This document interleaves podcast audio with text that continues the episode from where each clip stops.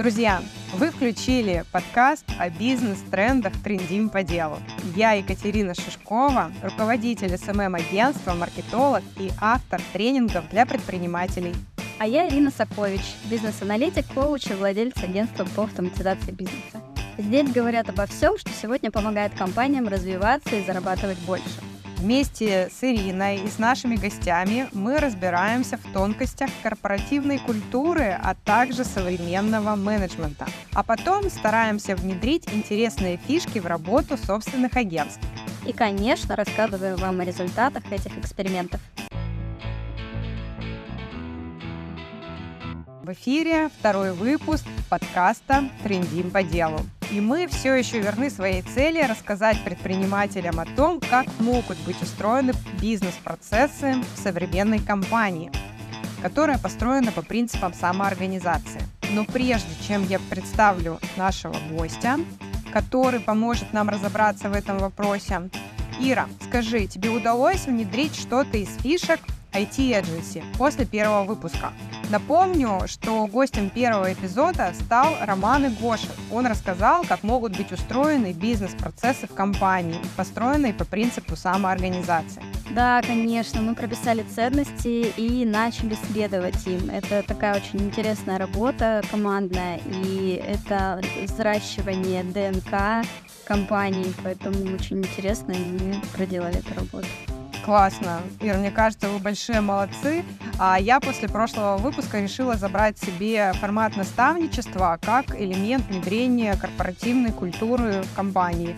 И я решила выступить наставником для проектных менеджеров агентства. И теперь мы регулярно с ними созваниваемся. Я делюсь с ними не только хард-скиллами, которые у меня есть, но в том числе и какими-то софтами, и, к примеру, вопросами, как э, грамотно организовать свой день, э, как применять э, тайм-менеджмент при составлении расписания и графика своего, своей работы. Вот, поэтому, на мой взгляд, наша, наш первый подкаст уже сработал в положительную сторону, потому что и у тебя, и у меня получилось взять полезные идеи и уже сейчас внедрить их в работу своих агентств. И я хотела бы узнать э, у наших слушателей и зрителей, получилось ли у них что-то э, внедрить в работу своих компаний после прослушивания нашего первого подкаста. Делитесь своими результатами или идеями, делитесь комментарием, что, в комментариях, что у вас получилось, а может что-то не очень получилось. И сегодня мы поговорим о том, как бирюзовые компании помогают своим сотрудникам найти себя и как это сказывается на бизнес-показателях и эффективности. Для этого мы пригласили уникального в нашей стране человека. Он основал компанию с горизонтальной системой управления в нефтегазовой отрасли. Коллеги, это завод, где 150 человек работают по принципам самоуправления. Встречаем Дмитрия Зацепина, основателя Oil Energy. Всем привет, друзья! А, Дмитрий, здравствуйте. Честно признаюсь, я давно уже знаю об Oil Energy, потому что из моего окружения очень много предпринимателей ездили к вам на экскурсии на завод. Но, возможно, не все слушатели и зрители знают об Oil Energy. Расскажите, пожалуйста, немного о компании, чем занимаетесь, какой оборот и, самое главное, чем Oil Energy отличается от всех других компаний нефтегазовой отрасли на рынке. Да, Катя, Ира, Привет, э, спасибо за приглашение. Я сразу предлагаю по бирюзовому, как называет мой друг Валера Сгуляев, перейти на «ты». Супер. Oil Energy. Oil Energy нам 13 лет. Э, это компания, которая занимается производством, а, разработкой или производством а, специальных решений для нефтегазовой отрасли для бурения скважин, цементирования, повышения нефтеотдачи пластов, заканчивания скважин — а, мы такой весомый довольно-таки игрок на рынке, у нас хоть оборот около 2 миллиардов, но при этом мы производим две, как бы два уникальных изделия, а, и настолько уникальных, что нас оценило даже американское правительство, и весной этого года наша небольшая компания попала в самый жесткий лист санкций США, SDN-лист. А, вот. Э, мы оценили это как ну, наш вклад в, в нефтегазовую отрасль в России. А, чем уникальна наша компания, помимо того, что мы какие-то вот такие продукты делаем, и э, на самом деле я к этому уже имею не так много отношения, я начал отходить от компании в 2018 э, году, А, и сейчас я, по сути, там какой-то консультант, который периодически э, появляется и по запросу коллег, да, и что-то, ну, то есть как бы с ними обсуждает. А вот я уже сам не знаю целиком, что происходит в бизнесе, поэтому какие-то утилитарные бизнесовые вопросы, скорее всего, на них не отвечу. Но с 2018 года мы начали строить самоуправление, я захотел выйти из нефтянки, я то, что в ней хотел сделать, я в ней сделал, Дальше мне стало неинтересно играть в эти игры, но э, продать компанию для меня э, был как-то не вариант, потому что я с ней на тот момент провел времени больше, чем своими тремя детьми, э, не спал с ней ночами, кормил грудью, вытирал попу, э, и как, как можно продать своего ребенка? Думаю, может быть, я найду каких-то крутых управленцев, э, поставлю их, и вот они будут, значит, за меня там куда-то рулить, но повстречался с несколькими такими крутыми людьми, и я понял, что, наверное, тоже для меня не вариант. И тут для меня открылся путь, что, аллилуйя, есть, оказывается, самоуправление, я смогу выйти, и самое главное, не продавая людей, да, никому, с которыми я делал этот бизнес, не ставя на них какого-то э, варяга, вот, который, который, не знаю, приведет каких-то своих варягов, и там что-то начнется, этих людей тоже не буду знать. А если ты их не знаешь, ну, скорее всего, тебе нужно будет как-то контролировать, еще что-то там, тираться, и ты опять не сможешь выйти из этой истории. Вот, я нашел этот путь самоуправления, и вот мы строим, мы достроились до того, что э, самоуправление — это всегда какая-то степень, да, есть такая иллюзия, что бывают самоуправляемые компании и не самоуправляемые. На самом деле это всегда степень, а, вот. И вот Oil Energy, я сейчас не боюсь этого говорить, это компания с самой высокой степенью самоуправления в мире, а, вот, э, на ту численность человек, который есть у нас сейчас 150 человек. Ага, здорово. Звучит впечатляюще, на мой взгляд. А, Дмитрий, а ты бы мог рассказать про структуру, то есть каким образом выглядит э, самоорганизующаяся компания, потому что, возможно, не все слушатели и зрители вообще понимают, что это за форма. Да, спасибо. Ну, а, когда-нибудь видели спил дерева? Да. Да, вот помните, круги там такие но они там примерно, примерно одинаковые, бывают порой какие-то интересные формы, когда, знаете, там два ствола, и там спил, и там видишь, о, как оно пошло, интересно. Вот. Вот это примерно, если, э, как бы сейчас я не могу картинку по, по подкасту показать, но это примерно выглядит как стил дерева. Есть какой-то один большой круг, а, вот, и дальше в нем находятся какие-то другие круги, вот, и еще это очень сильно похоже на клетку, на живую, кто видел клетку под микроскопом, вот очень сильно похоже на, на клетку. В чем а, ключевые ключевое отличие. Во-первых, первое заблуждение, что многие думают, а, бирюзовая компания, там нету иерархии.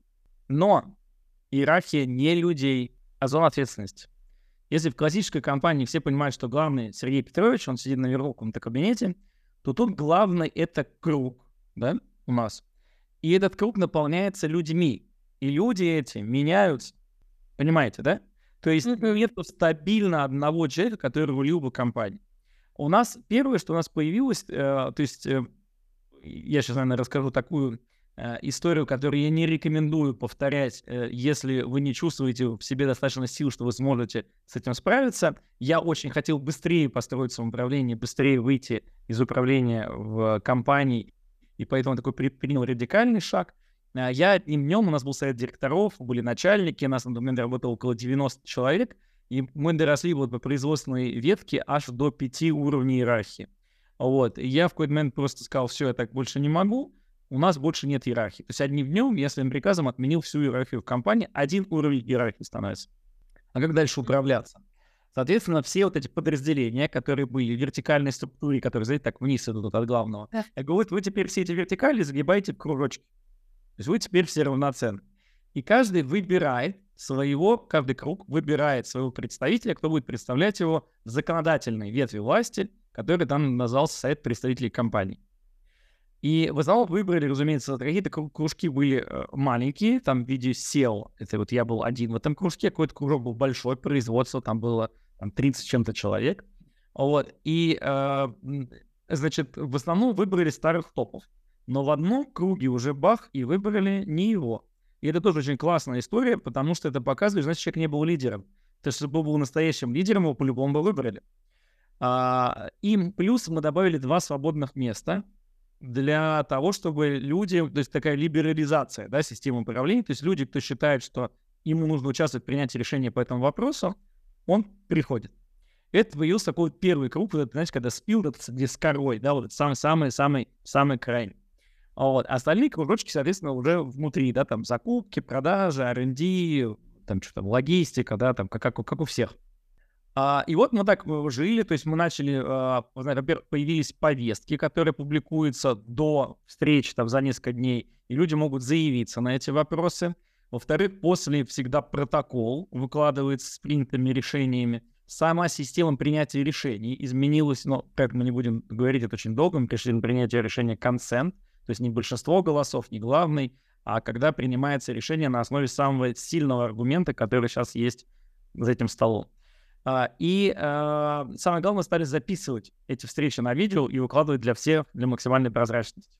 Это было прям шоу, которое смотрели все сотрудники компании в записи. То есть просмотров у первых записей было больше, чем людей в компании. Да, потом мы поняли, что нам не хватает, э, то есть у этого круга представителей часто не хватает э, какого-то либо стратегического видения, либо мы, у него нет полномочий, как там распределять деньги, еще что-то, что это все немножко не так эффективно, и мы создали стратегический круг, этот стратегический круг, ну, власть делегировала, вот эта законодательная власть, она делегировала часть власти стратегическому кругу и сказала, стратегический круг, вот ты, нам нужно, ты решал вот такие-то, такие-то задачи, вот, и вот у тебя такие-то такие ограничения, такие-то возможности. И стратегический круг, он, наверное, в какой-то своей степени больше всего похож на классический совет такой директоров, который принимает уже реальные решения по инвестициям, по всему 5-10. Единственное у него ограничение, он не может заниматься никаким микроменеджментом. То есть он не может сказать, так, вы кого-то увольте, кого-то поменяете. То есть у него есть только одно право, он говорит, если они недовольны работой круга, дают обратную связь, те не слышат финансовые показатели, ужасно, они могут закрыть круг целиком. И какой-то открыть новый, да, нам, набрать каких-то людей, ну, как бы, точнее, они берут нового одного, и говорят, а теперь мы тебе доверяем дальше набирать остальных туда. То есть теперь это твоя зона ответственности. Очень важно, что там четкая структура с очень четким распределением зоны ответственности. И одна зона ответственности не может лезть в другую без ее спроса. То есть это прям очень структурированная вещь. Вот, появился у нас э, стратегический круг, туда тоже выбираются люди, которые соответствуют определенным критериям. Выборы проходят не демократические, не большинством, а социократические. Это опять же на основании самого сильного аргумента, почему эти люди должны быть там. А, и дальше в процессе перехода, вы понимаете, компания резко меняется, там возникает всякий хаос, плюс возникают те проблемы, которые в иерархии очень много проблем, которые, знаете, заметены под ковер. Их никто не видит, потому что это непрозрачно все. А тут пахло, это все начинает вылезать наружу, и мы видим, что у нас какие-то случаи там страшного, там э, есть люди, которые просто, ну, там, токсичат, токсичат так, что они разрушают там процессы, там, целая локация, там, шкодит на ушах. Скрыли случаи какого-то воровства. И мы поняли, что мы жили в логике, такой каждый может уволить каждого, самоуправление, все равны. А по факту люди такие думают, а нахрена мне все это делать? Потому что я сейчас выйду, а вдруг это выяснится не так, меня тут камнями закидают, и в итоге даже люди, которые видели, что есть проблема, они об этом не говорили. И э, пришла мне в голову идея поступить как на Диком Западе. Они как поступали? Они говорят, мы собираемся городом, выбираем шерифа, шерифу даем значок и кольт, и говорим, теперь ты здесь закон, имеешь право стрелять в тех, кого считаешь плохими парнями.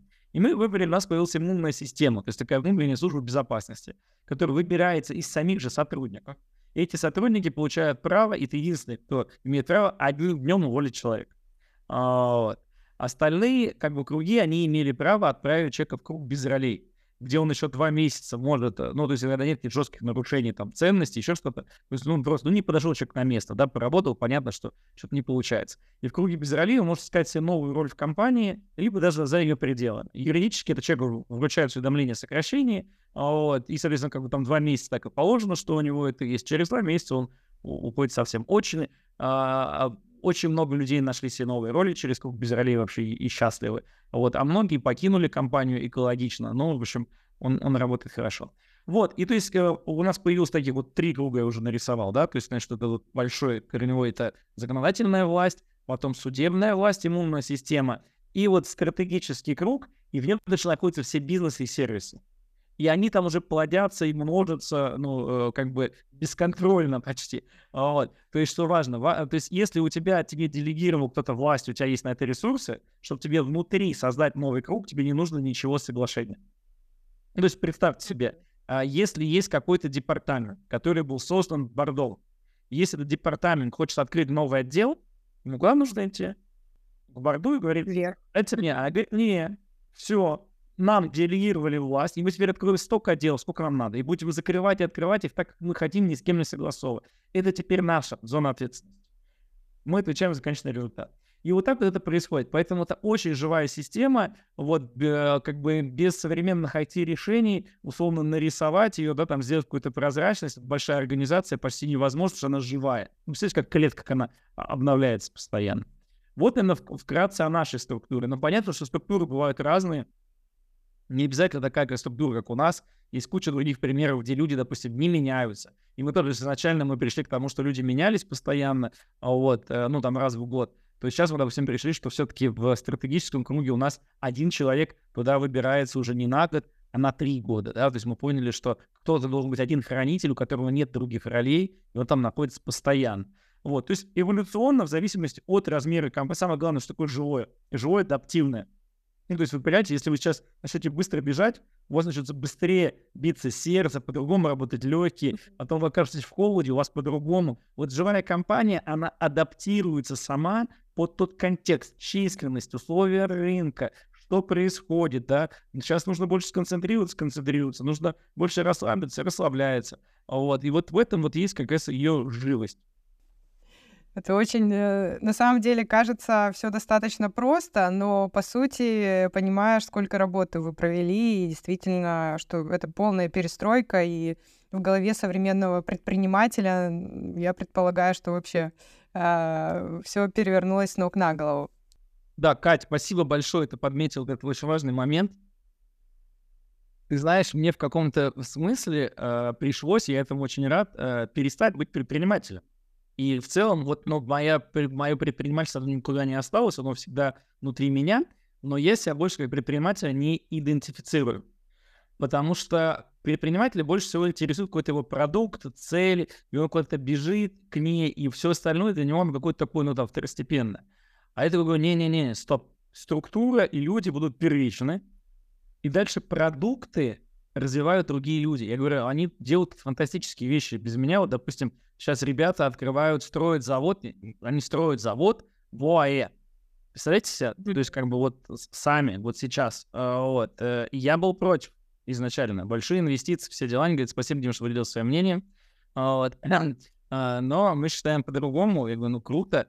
Вот, потому что проект действительно очень амбициозный. А я, ну, как бы, ну, не, не понимаю, как его реализовывать. Они же понимают, что часть людей уже переехала, вот, строят. И вот перестать быть предпринимателем, если это возможно, это возможно не для каждого человека. При этом есть замечательные там великие предприниматели, как Илон Маск, да, вот он великий предприниматель. Но все, там работал, говорят, а возможно ругаться в подкасте немножко.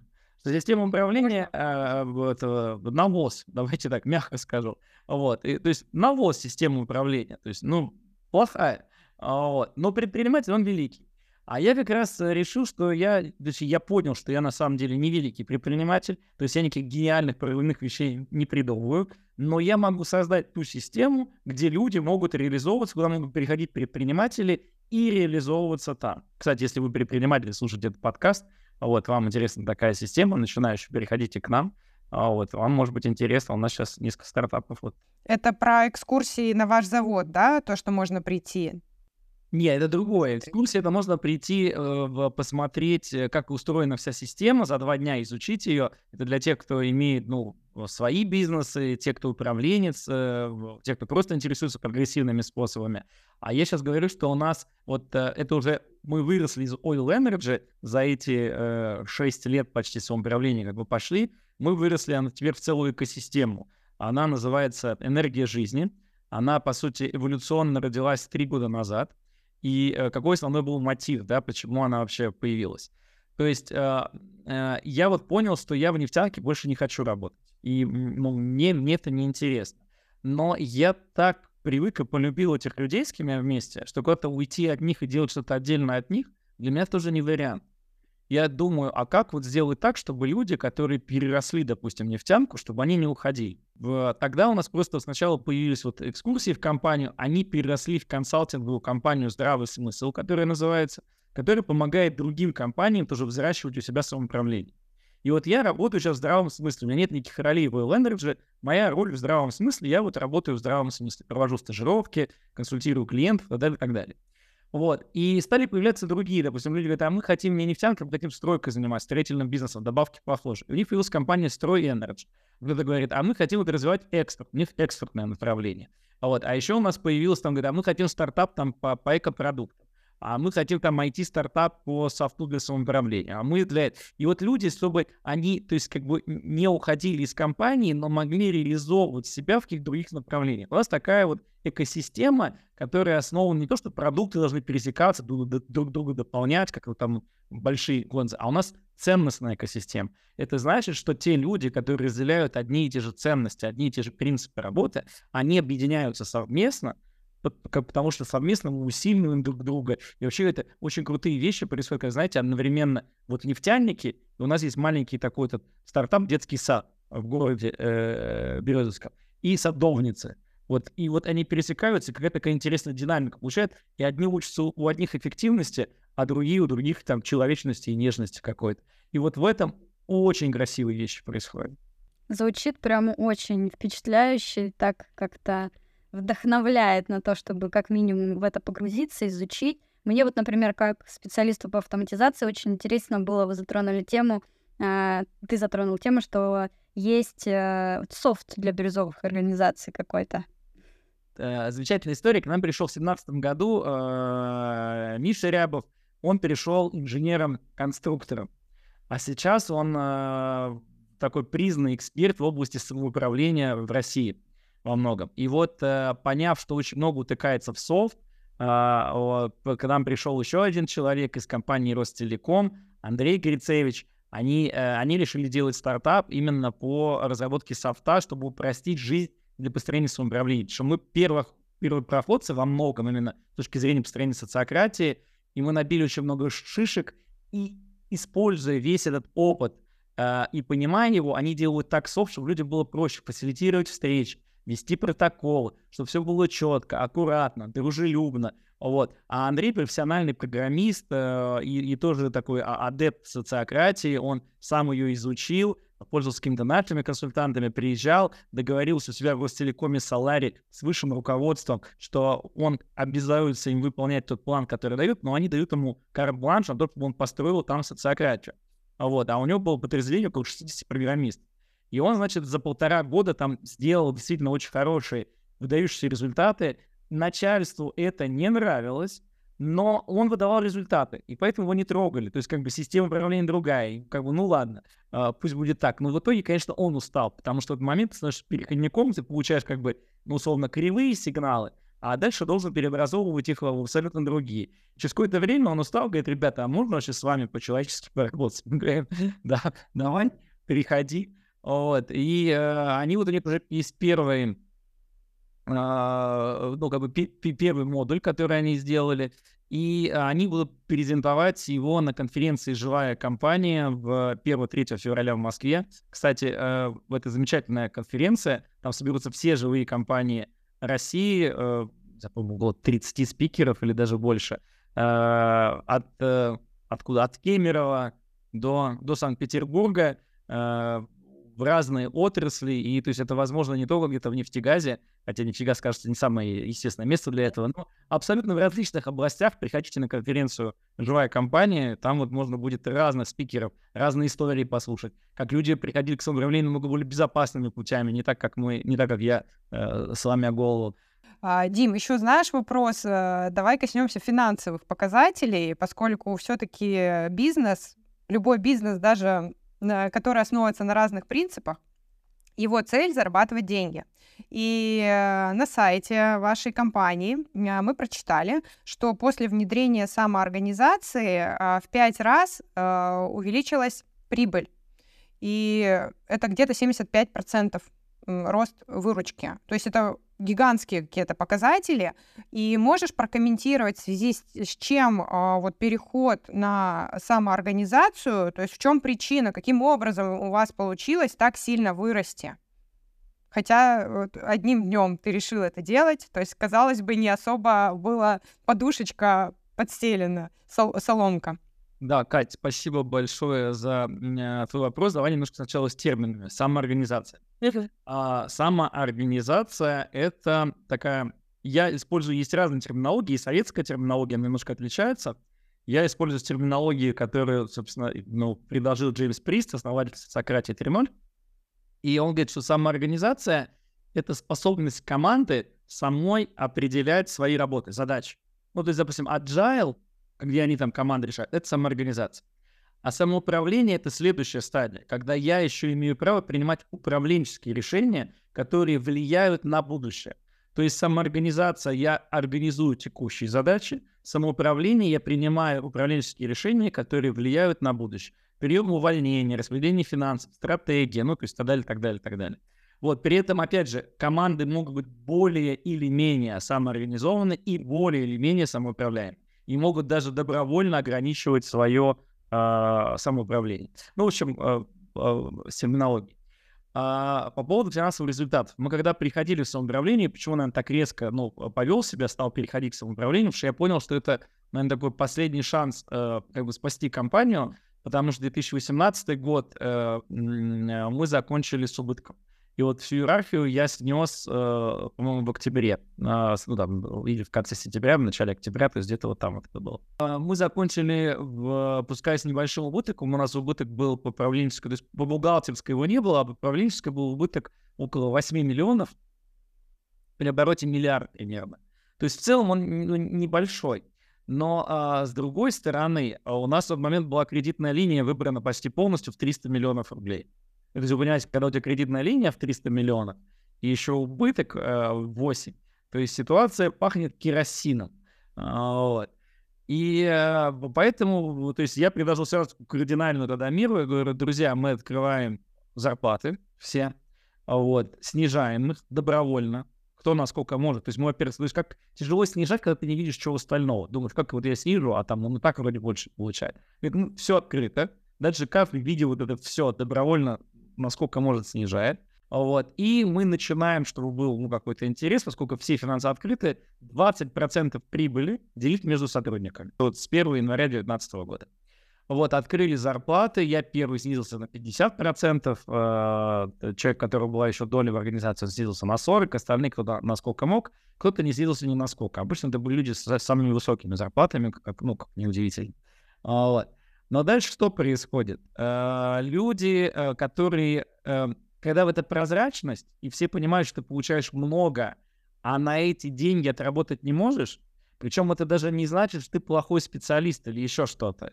А просто есть такой момент, что, ну, представьте себе, есть какой-то менеджер в крупной корпорации, в огромной корпорации, и он там про, не знаю, за год какое-то одно изменение внедрил, и благодаря масштабам организация за год сэкономила на этом изменении, не знаю, 100 миллионов рублей. И он может спокойно свои там 10 за год получить, и он мегаэффективно 90 миллионов компания оставил в плюсе. А у нас он это одно изменение сделал, а оно эффект дало на миллион. А у него зарплата в год 3. А, вот, то есть и там действительно, то есть он там востребованным может быть эффективным, а тут как бы так не работает. Вот. То есть это не всегда были люди какие-то, ну, там, лоботрясы или бесполезные или еще что-то, но они не могли в этой организации э, полностью работать. И вот они в течение полугода, э, может, чуть больше, там, ближе к год, 9 месяцев, они почти все покидают компанию. Ну, то есть потому что им просто их никто не увольняет. Им просто некомфортно работать в тех условиях. Ну, представьте, все видят, что ты ешь и не работаешь. Ну, как бы ешь или, не дорабатываешь на эту тему. Вот, это сильно облегчило вот эту историю с фондом оплаты труда, и люди ну, начинают понимать довольно-таки быстро, что э, в каждом э, браке их, с каждых 100 рублях брака 20 рублей их. В каждых 100 рублях нужных площадей 20 рублей их. То есть э, на второй год они начали уже понимать, что в каждых 100 рублях, которые не платят человек, которые не работают, 20 рублей их. На следующий год они начали увольнять уже неэффективно. В первый год никто никого не увольнял, на следующий год они уже это поняли. И, в общем, так все стало развиваться. То есть люди стали чувствовать непосредственную связь финансовый результат, свой кошелек. Финансовый результат, свой кошелек. Uh, и, наверное, и то есть как бы никто не наказывается, никто не может депримировать. То есть ты сам, то есть вы не заработали, ты сам себя депримировал. Ну, то есть все, вы заработали хорошо, ты сам себя премировал. Uh, вот, очень прозрачная, понятная система. Вот она, да, она дала в итоге результаты, что за 5 лет самоуправления, то есть давай так, э, к последнему году иерархии, 2017, вот по 22 суммарный рост прибыли 485%, выручки 70%. Но самая, наверное, там магия, потому что, ну, там такая линия, да, то есть раз прибыль растет, все. Самое интересное, 2022 год к 2021 рост прибыли, рост выручки 8%, а рост прибыли 57%. Вот, то есть таких планов, когда я ставил планы, я бы поставить не мог. У нас планов нету, команды сами ставят себе план. А вот сейчас за 9 месяцев этого года а, рост выручки 9 месяцев к 9 месяцам а, 9%, а рост чистой прибыли год к году 44%. Это к терем еще 57%. А вот последний сейчас квартал, он опять выстреливает, и, видимо, там будет, ну, то есть как бы там будет опять 50 плюс, судя по всему, процентов прибыли и там более 10 процентов, там, ну, 12 э, к выручке. Вот. И это все без мо- моего участия. Вот это, наверное, самое главное. То есть, как мое участие. Я приезжаю на все корпоративы, я толкаю какие-то речи, я пишу комментарии какие-то в Битриксе, там, что-то лайкаю. Ну, то есть, как бы, кого-то когда-то поддержу. Я никак не участвую в бизнесе. Ну, то есть, как бы, мой бизнес — это, ну, вот, не знаю, держать в поле организации. Все. Здесь как раз э, как раз можно я добавлю. И здесь, получается, именно самоуправление дает такую эффективность, то есть в разы повышая прибыль за счет того, что убирается все неэффективное, на корню рубится, оставляется все мегаэффективное, и при этом даже не надо расти сильно в выручке, но в прибыли вы становитесь прям, ну, мегаэффективным. Показатели какие-то прям шикарные. Там скоро и выручка сильно вырастет. Там, понимаешь, это вся история, что э, чего боятся все э, ну, предприниматели – там же вообще такая история, надо быстро. Они же такие, уезжали, быстро, скорость, внедрить, да, ту, ту, ту. Вот. А, на самом деле, просто психологического спокойствия пока нету, но если работать с терапевтом, может быть, это э, как-то проработается. Вот. Но в чем история? Когда тебе надо быстро, и самое главное, они не могут понять, что может быть какой-то спад. То есть, как-то не вверх, а вниз. А это нормально. Ну, то есть, как бы, ну, то есть, вот это вообще нормально. И вообще, кто в детстве э, э, когда-то с велосипедом катался, чтобы заехать на большую гору, желательно сначала разогнаться. То есть для этого должно быть какое-то оп, падение, там вам разгон набрал и вперед. И вообще эти какие-то кризисы, которые происходят, это шансы. И э, поэтому им сложно это понять. Но ключевое, что когда ты, э, чтобы люди рядом выросли, им нужно дать больше свободы. Дать больше свободы, значит, они будут больше ошибаться. Не наказывать за ошибки, не пытаться везде подселить соломку. И в этот момент у тебя по-любому будет провал. Но дальше они начнут делать, много людей начнут делать то, что делал ты один. И это будет намного результативнее. Я люблю приводить такой пример. Я отец четырех детей. Вот, и э, вот представьте себе, ты ведешь ребенка в детский сад. Не знаю, думаю, уже 5-6 лет ребенку там перед школой. И, э, но ты в этот детский сад опаздываешь. И ты такой ребенка, он в кроссовке, такой, давайте завяжу шнурки. Я ему завязал шнурки, и мы побежали. Следующий день мы опять опаздываем. Я завязал шнурки. И в какой-то момент я понимаю, что либо я могу всю жизнь завязывать ему шнурки, либо в какой-то момент скажу, ну мы сегодня познаем садик. Завязывай. Это будет очень долго. Он может даже не завяжет. На следующий день он уже завяжет. На следующий день быстрее. А потом все это будет очень быстро, потому что тебе не надо уже завязывать шнурки, он завязывает их сам. И то же самое с компетенциями. я вот вижу, что те компетенции, то есть, ну, они нарастают. Допустим, самое сложное было нарастить, то есть управленческую компетенцию. Люди довольно-таки быстро, на мой взгляд, на базовом уровне подхватили. Вот сейчас люди подхватывают предпринимательскую компетенцию. И это очень сложно. Потому что мы до этого условно, ну, можно сказать, топтались на месте, выжимали вот эти соки, улучшая из одних тех же продуктов, улучшая процессы, улучшая продукты. Смотрите, выручка не растет, а прибыль растет. То есть они допиливают, допиливают их до совершенства, до большей рентабельности процесса, все. И вот тут сейчас у нас идет несколько прям таких, ну, вот такой э, переломный вот этот год был 23-й. В 24 году там происходят какие-то вот новые продукты уникальные выходят, которые другого объема. Я сейчас сам смотрю. Я не знаю, в следующем году что-то вот нового производства в ОАЭ, это для рост выручки может быть там в два раза как.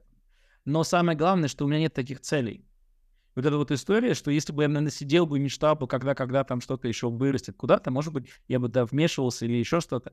А я такой говорю, не, я буду смотреть на те, чтобы организм был здоровый. А если он здоровый, там и деньги будут. Если денег нет, то значит, что-то болит. Ну, то есть, значит, что-то не так, ну, что-то мы не то делаем. Вот. И для меня это только показатель. То есть один из показателей. Вот когда мы говорим, что организация создана для того, чтобы зарабатывать деньги, я с этим полностью не согласен категорически. Вот. Я считаю, что каждая организация создана для того, чтобы выполнять ту цель, с которой существует для клиента. потому что деньги платит клиент. Если клиент такой, приходишь в магазин, не знаю, там, парфюмерии или куда-то еще, и говорит, наша главная цель — заработать на вас денег. Вот, такой, м-м, спасибо. Вот. Говорит, нет, наша цель — дать тебе качественный, крутой продукт, вот, который будешь ты доволен. Если компания еще с ценностями, и этот продукт должен соответствовать их ценностям, они не будут под клиента еще пытаться сделать что-то, что не соответствует их ценностям. Вот. И я смотрю вот только на то, чтобы соблюдались ценности. То, что мы делаем, оно работало в рамках ценностей, работало туда, куда мы договорились, и приводить людей вот, ну, к этим общим знаменателям. А куда идти, где продукты делать, что к чему, уже выбирают сами люди. И поэтому сейчас вот я вижу, как вот у тех людей, которые первыми нарастили себе управленческую компетенцию, как они сейчас все вышли из ветви власти, и они все пошли развивать бизнес. А следующее поколение, уже следующее, второе, оно подросло за эти пять лет, и оно сейчас взяло управленческие компетенции. Потому что они управляют же не бизнесами, они управляют, то есть, ну, как бы, ну, систем. И это очень красиво, на самом деле. Смотри, вот такое вот развитие живое, да. Люди выросли, люди были в власти, научились управлять. О, а теперь мы пойдем бизнес делать с этим. А эти такие, пам, о, мы сейчас будем учиться управлять. И потом, я думаю, они пойдут делать бизнес. Ну, то есть вот Постепенно. Время, ключевое терпение. То есть вот эта история, что не надо торопиться, потому что, сейчас глубоко мозг скажу, э, мы все торопимся только к смерти. Ну, то есть, э, если ты не живешь сегодня, то ты не живешь. Когда ты будешь жить? Все люди, кто бегут к цели, они добежали до цели, дальше следующая цель. На пенсии? А она у тебя будет или 42 инфаркт? Или как? А, вот.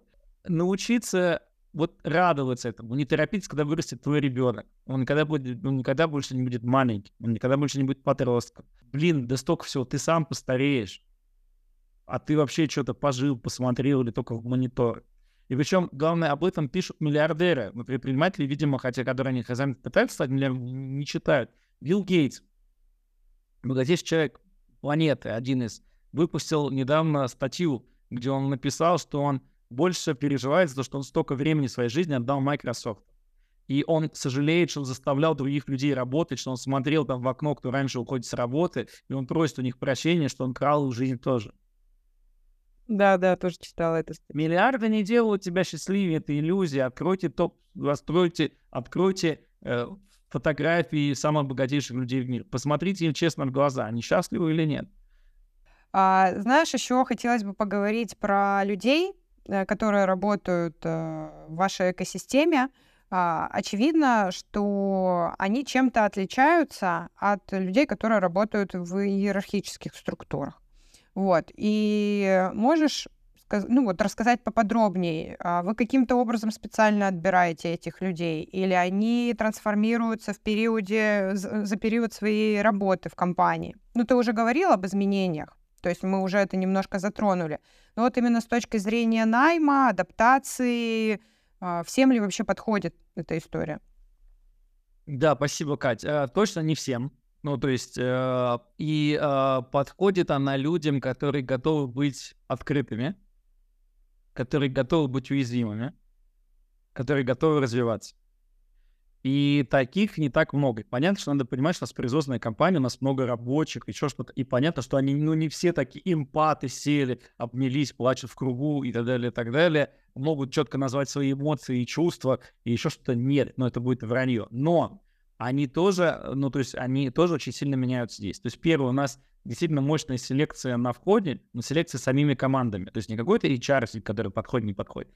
Команда сама говорит, а мы готовы с этим парнем или девчонкой проводить там по 8-10 часов вместе. И ключевой вопрос потом, когда там, там переспальный срок готов, мы вообще этого человека обнять. Хотим обнять? Не хотим обнять? Он нам не нужен. Зачем нам в жизни человек, которого мы не хотим обнять рядом с нами? Ну вот реально, вот задайте себе вопрос, нахрена мне человек 8, а если он мне не нравится, зато специалист классный. Да жизнь моя проходит, а меня от него как колбасит вообще. Вот. А, поэтому команды добирают сами. А, команды сами же увольняют, если человек им не нравится, не полезен, не подошел по ценностям, еще что-то. И очень много времени, сил и денег мы инвестируем, много тратим. Ни в коей мере не тратим. Мы инвестируем в людей. И вообще ключевая история, если вы хотите развивать ваш бизнес, развивайте людей в компании. Потому что ваш бизнес никогда не сможет развиться выше, чем люди, работающие в нем. Инвестируйте в себя, Это не, не прикачаться новым навыкам, это тоже важно. Развивать свои софт развивать себя как человека. А, вот. И э, обязательно инвестируйте столько же, в смысле не столько же, намного больше денег и времени в, в людей в компании. И самое главное, давайте им развиваться в рабочее время. И добровольно. То есть сначала, может быть, надо будет подтолкнуть, если у вас уже такая закостенелая организация, сначала, может быть, нужно все-таки растолкать, и не всегда это возможно. Сначала добровольно. Но сейчас у нас все образования, у нас есть два обязательных образования, вот, а все остальные, они добровольные. Но на эти добровольные записи, говорю, надо уже продавать, наверное. Ну, то есть просто там я, я, я, я, я. А, вот. Людям очень нравится. Сюда просто приходят те люди, которым нравится развиваться, нравится учиться, нравится узнавать себя, э, нравится в рабочее время вообще заниматься чем-то нерабочим, хотя это кажется, что нерабочим. Это, знаете, эта история, я не помню, по-моему, Генри Форду ее приписывают или еще кому-то заходит, даже какой-то выдающий предприниматель в свою какую-то лабораторию R&D, на там начало э, прошлого века, э, и он спрашивает людей, он говорит, а сколько вы работаете в день? Они такие, мы работаем по 12 часов. А когда вы думаете? И если это как бы, ну, понимаете, даже рабочему на заводе надо думать. Ну, то есть, как бы, ну, не мешало бы, но чтобы у вас не было каких-то глупых ошибок.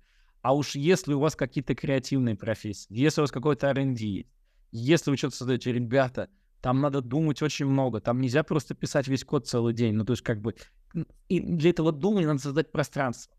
То есть человеку просто сказать, вот что, у тебя два часа сидишь, думаешь, да, там, ну, ну так не работает. Для этого нужно создать пространство, чтобы он оказался с людьми, чтобы у него вот это, запустились эти процессы. И тогда так, ну, все, все меняться начинает.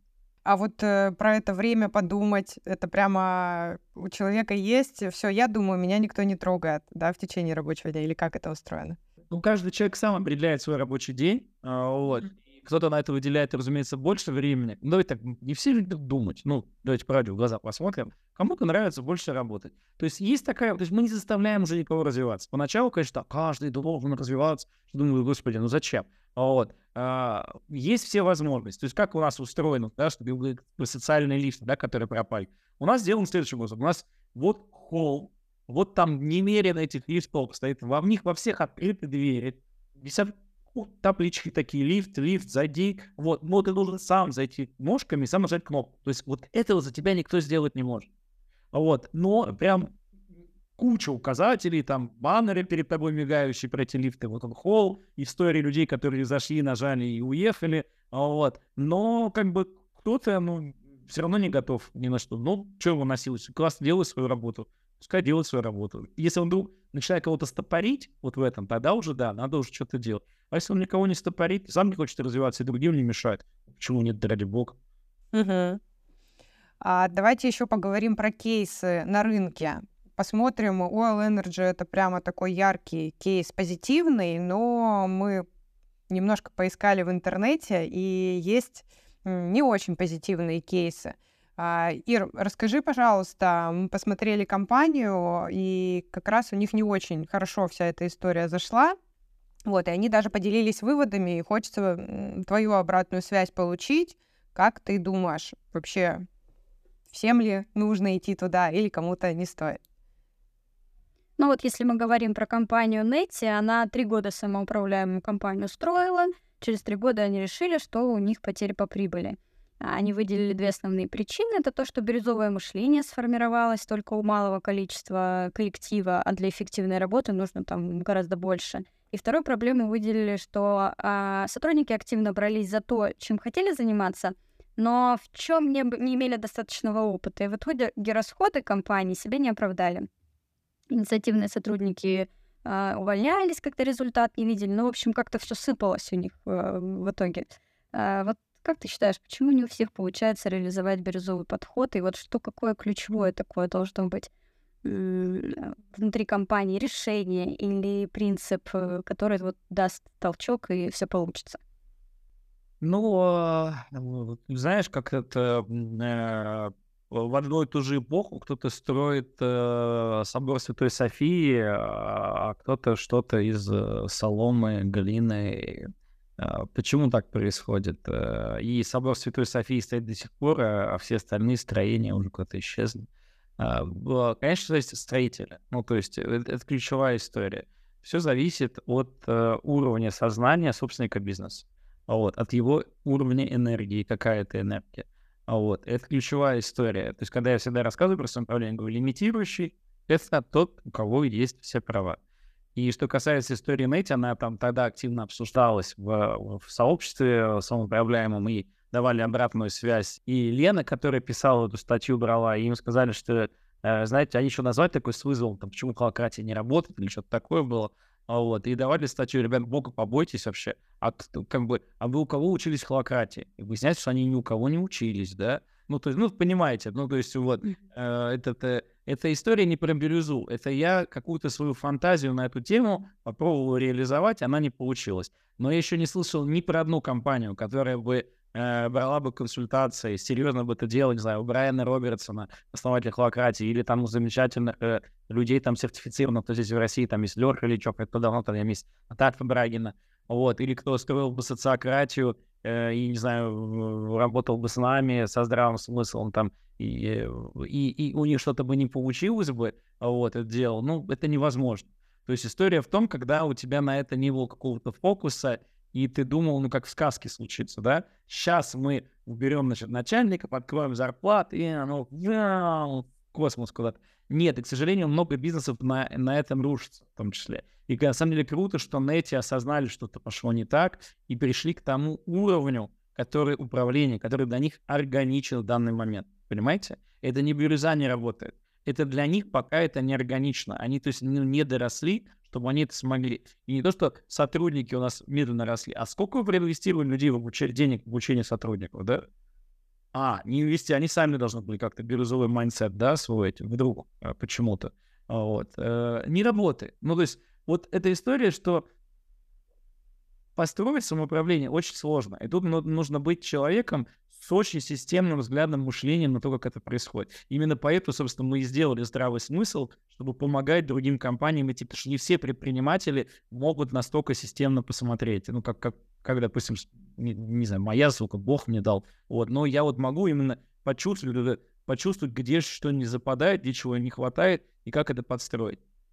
Но э, я говорю, все, кто серьезно к этому подходил э, и, ну, как бы инвестировал туда э, и, и деньги, и время, и все, ну, нет таких кейсов, что там что-то не случилось. Есть кейсы, где люди приходят с ростом компании с большим к меньшей степени самоуправления. Это, конечно, для меня немного, ну, печально, но такой факт есть. Но, допустим, для нас, и, ну, я сразу предложил такую историю, у нас это не принято как какое-то правило или закон, но мы за этим как бы, ну, смотришь, что давайте мы будем расти не более чем на 30% по людям, по людям, не э, как бы в год. Потому что ключевое, что это культура.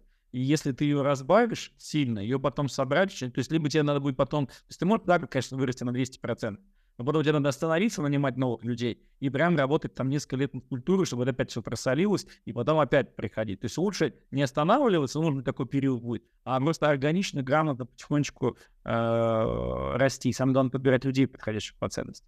А там другая философия у, у замечательных, мной уважаемых компаний, которые очень намного больше нас выросли и круче, там, Вкусвилл, ну, вообще гигант, да, и Банк. Точка, вот, но у них основной фокус на клиента.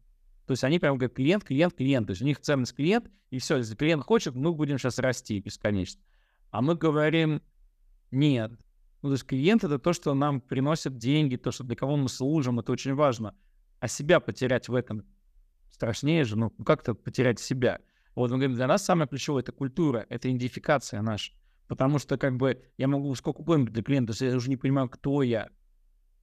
Тогда, ну, как бы, ну, я что-то делаю для клиентов, но ну, я уже не знаю, кто я. Говорим, нет, давайте все время будем помнить, кто я. Зачем мы здесь? И, и, и через это работать с клиентом.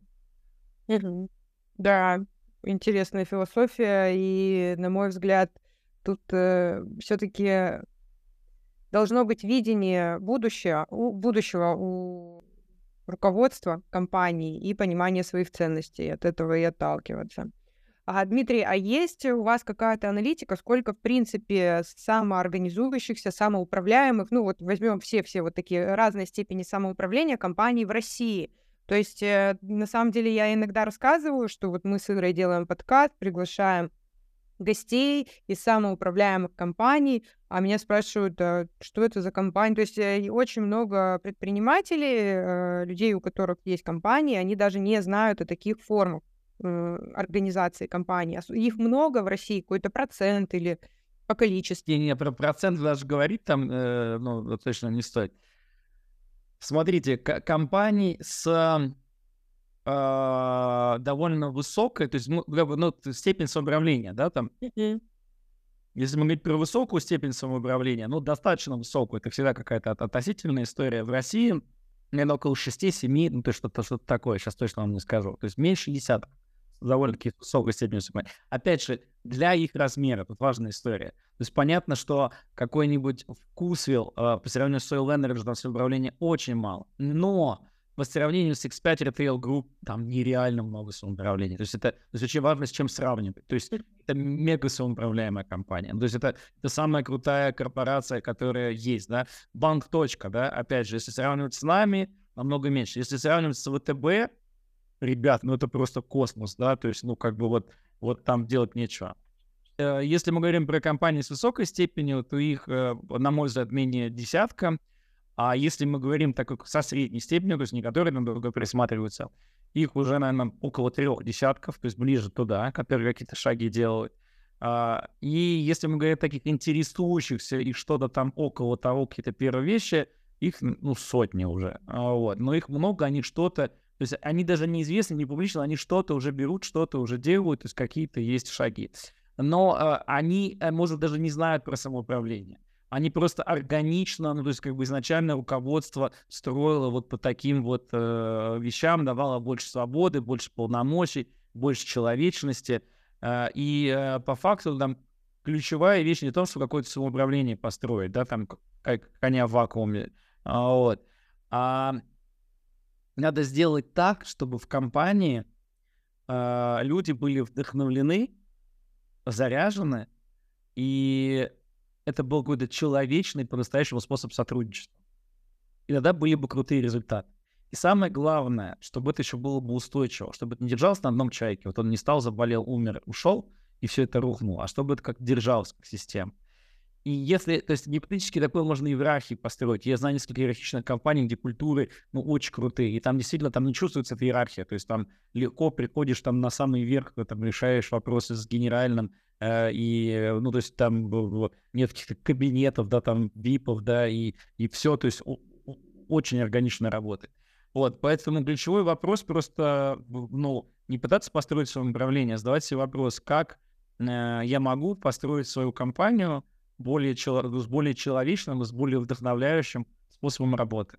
Вот. И получается классно. Не получается, что-то меняем. И, может быть, где-то надо будет для этого снести иерархию, где-то, может быть, надо будет уплощить, а где-то, а, а где-то, я не знаю, а где-то, может, и не надо будет. Вот. Потому что компании уникальны, рынки уникальны, нет универсальной какой-то таблетки, но жить с этим вопросом, да, а, как сделать так, чтобы людям было кайфово, а сейчас это вообще ключевой вопрос. У нас сейчас безработица в России менее 3%. Менее 3%. Такой не было, ну, Советского Союза не было. А, вот. И, э, и дальше будет, ну, дальше новых людей у нас не сильно появится. Ну, то есть э, прям сложно все с людьми. И по факту это просто вопрос выживания и успешности вашего бизнеса. Где будут кадры? И современный человек, э, он не готов просто ну, на деньги все менять. То есть какие-то, может быть, и готовы, но тоже быстро это понимают. Если человек уже достиг хорошего уровня по деньгам, не знаю, он получает 300, да, вот, и он работает в компании свободной, без иерархии, где он может реализовать он говорит, а мы тебе даем 600, но придите, а будет начальник там с утра до вечера, говорит, не-не-не, вы знаете, я вот эти ваши 300 потрачу на лечение в клиниках от нервозов и психозов. Ну и, в заключении нашего интервью хочу спросить, а с чего посоветовал бы начать внедрение самоуправления? Вот пять, пять первых шагов, прям кратко, без которых вот изменения невозможно. Ну, первое, что ключевое, я бы э, посоветовал бы не внедрять, э, вот, потому что от слова внедрение, понимаете, это не приживает, что-то взяли и внедрили в тебя, я передергивает, что-то, не надо в меня ничего внедрять, пожалуйста, да, а вот, а взращивать, а вот. И самое главное, с чего начать, понять, что это история на долго, на всю жизнь. А Вот. э, И даже, может быть, не только на твою. Я, конечно, вот сейчас, может быть, все испугались такие, говорю, ну, плавненько, знаешь, что тебе постоянно будет как раб на галеру куда-то крести. Нет, я довольно счастливый человек. Кто не верит, можно приехать меня, пощупать, потрогать к нам в Екатеринбург. А, э, это значит про то, что постоянно будет что-то, ну, как бы условно менять тебе, кому-то другому, то есть докручивать. Первое, с чего бы я посоветовал, это там не будет пяти шагов, будет, наверное, один шаг. Это в- собрать людей и не объявить им, что мы идем в самоуправление, а э, узнать, какие вообще боли есть в компании. То есть, что люди считают, какие есть боли. Дальше эти боли как-то констру... э, ну, э, чтобы они пришли к конструктиву. То есть сначала просто людям выговориться, может быть, надо будет. Потом, значит, мы этот конструктив выгружаем на стену, приоритизируем его, как мы считаем, решив, какую боль сильнее всего это двинет нашу коман- коман- команду, компанию вперед.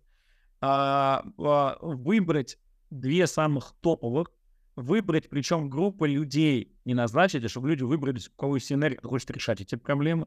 И желательно посмотреть какие-то фреймворки э, там в социократии, в колократии, еще что-то, которые могут помочь вообще, как это решать. И просто решить одну первую проблему за раз.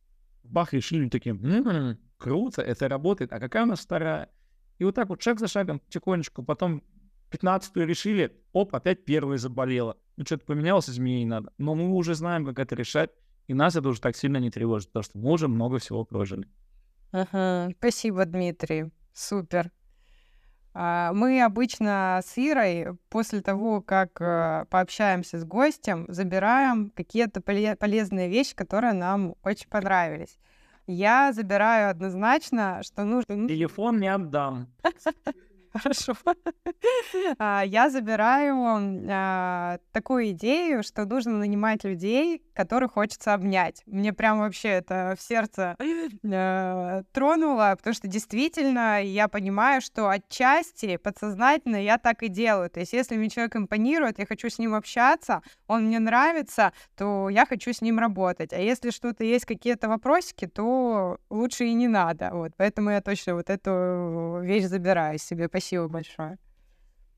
Да, а я возьму с собой, вот выпишу боль и прям последую по рекомендациям, которые ты, Дим, дал нам для того, чтобы все таки это качественно запустить и а, получилось взращивание той структуры, того самоуправления, к которому мы стремимся. Да, спасибо тебе большое, что пришел в гости. На мой взгляд, получился очень классный подкаст, а, очень полезный и э, думаю, что многим предпринимателям, у которых есть уже идеи подобного рода, они, во-первых, услышали э, от тебя, можно сказать, как такого самого яркого представителя самоорганизующихся компаний. Вот, э, много идей э, взяли из нашей беседы, и я искренне очень хочу, чтобы как можно больше компаний в нашей стране следовали этим принципам, потому что все равно самое главное это человек на первом месте. Это ключевое. Спасибо большое. Очень приятно было и пообщаться, познакомиться с таким интересом. Мы слушаем всегда наших гостей, а вы прям особенно это любовь. Спасибо. Спасибо, девчонки. А я желаю вам удачи раскрутить подкаст. Супер. Спасибо, Дим. Хорошего вечера. Пока-пока. Пока-пока. Друзья, спасибо, что прослушали выпуск. Нам будет полезно, если вы оцени- оцените его и оставите комментарии. Пишите, о каких фишках современного бизнеса вам было бы интересно узнать, а мы постараемся выяснить это у гостей.